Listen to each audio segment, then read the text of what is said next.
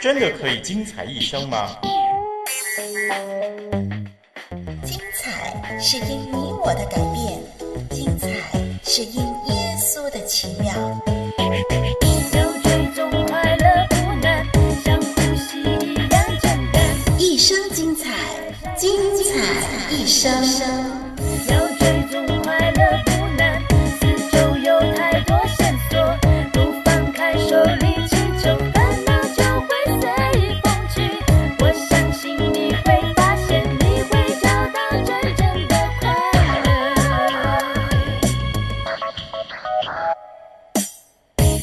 你找到真正的快乐。网络上的朋友您好，我是丽文，很欢迎您收听这个节目《精彩一生》。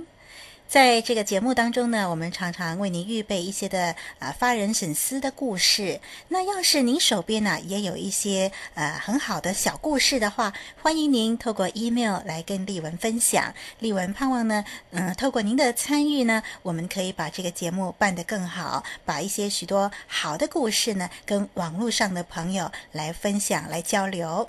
那么，对于精彩一生所呈现的故事呢，您也可以做出回应，让丽文。来听听您的感想如何？好，那么今天呢，同样是为您预备精彩故事这样的一个环节喽。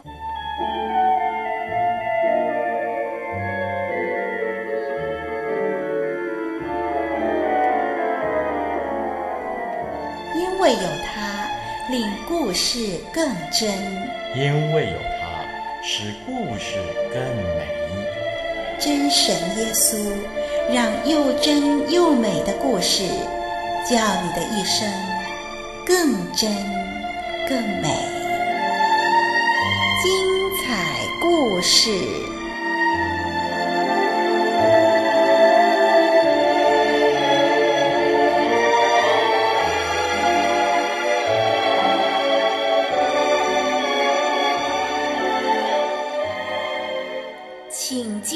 服务台。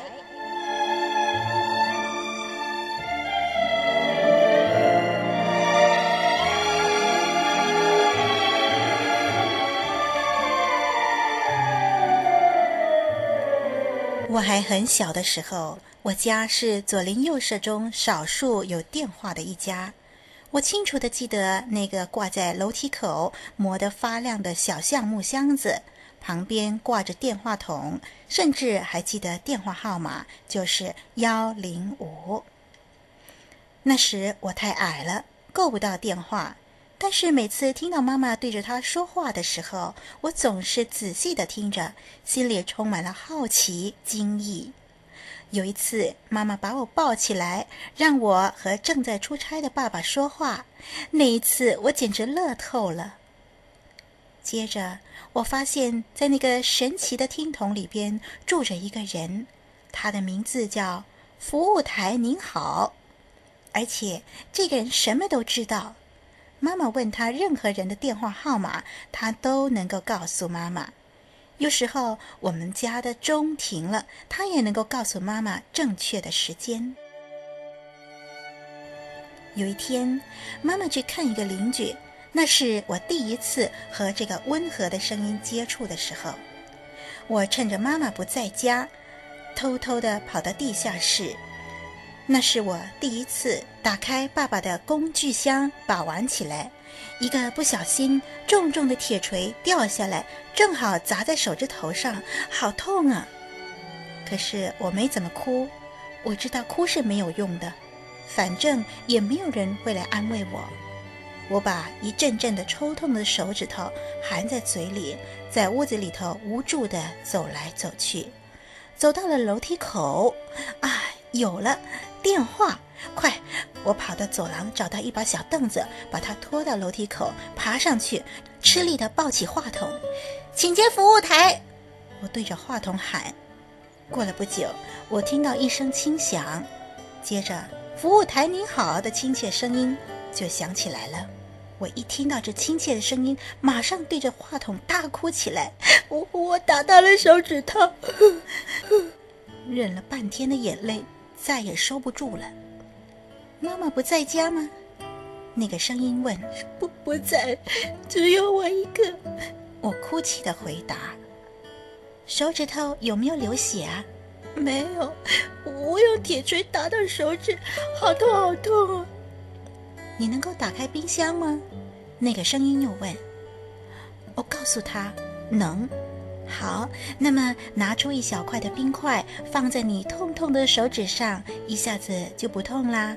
还有，拿冰块的时候要小心哦。他一步一步的教我，别哭啦，很快就没事了。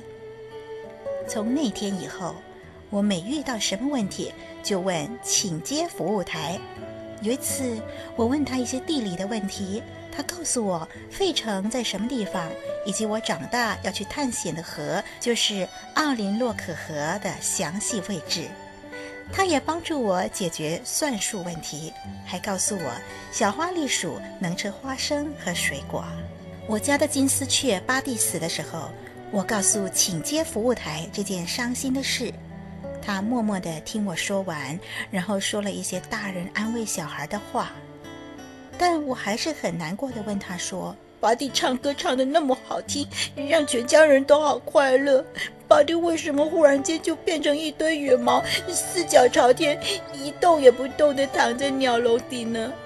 他一定是感受到我内心的疑惑和不解，因为他借着细声地告诉我：“记得在另一个世界里，巴蒂还是继续唱着歌呢。”听他这么说。我心里好过了一些。有一天，我又打电话给请接服务台。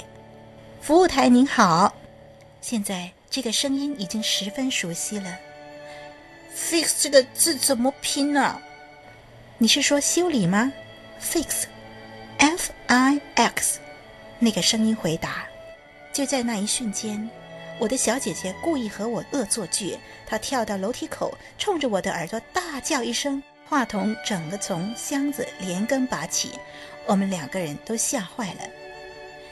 请接服务台的声音听不到了，我担心的想着，刚才这样把话筒硬扯下来，不知道有没有把请接服务台给弄坏了。几分钟以后，有一个叔叔站在我家的前廊，他告诉我们说：“我是电话公司的工人，我正在街上修理电话。”有人通知我，你们的电话也许有问题。他把我手上的话筒接过去，问我说：“怎么了？”我把事情经过告诉他。哦，这样啊，嗯，叔叔一两分钟就可以把它修好了。他打开电话箱子，箱子里缠满了各种的电线。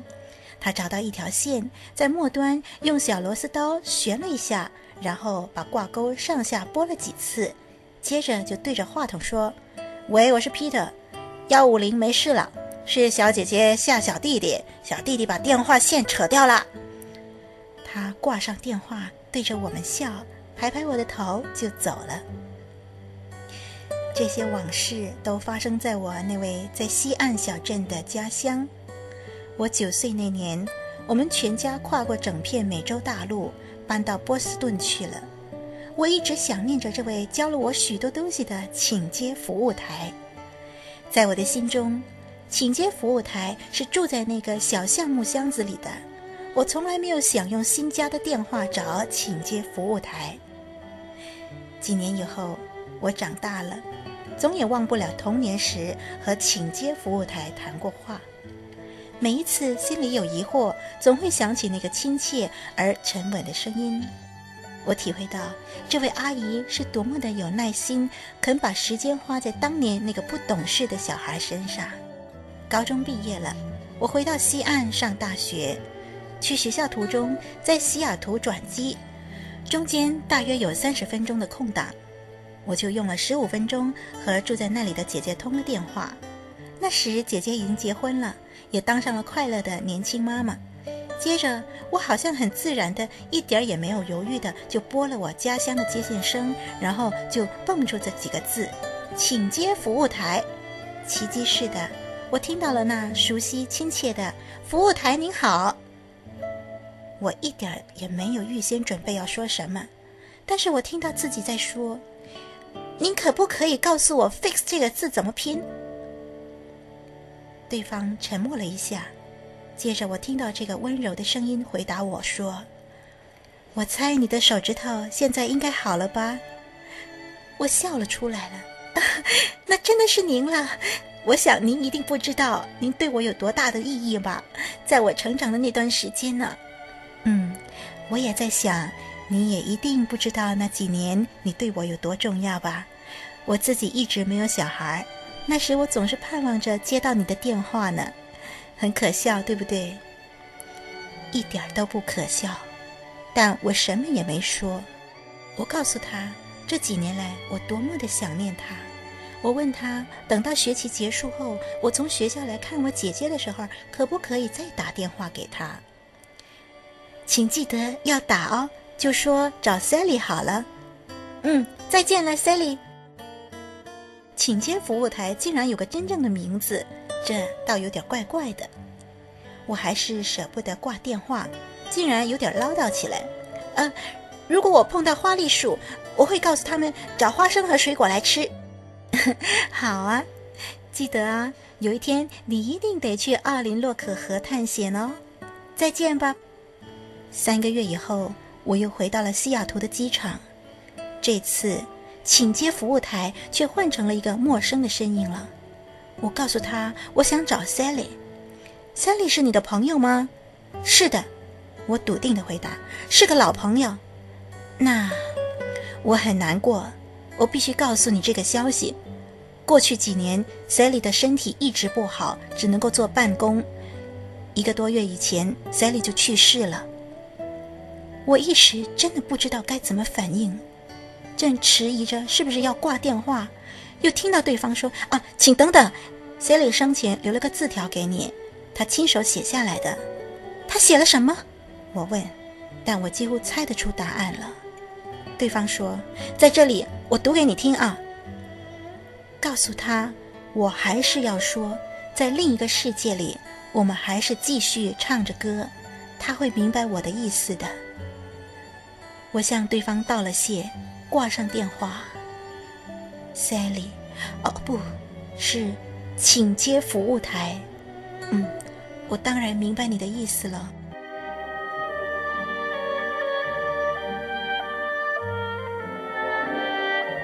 精彩故事。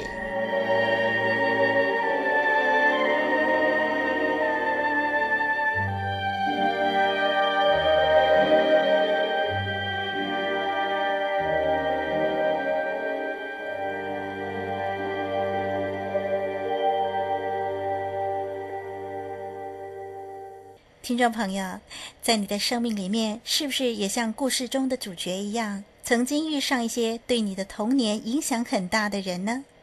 这位故事当中的请接服务台所付出的服务精神，实在是令人敬佩。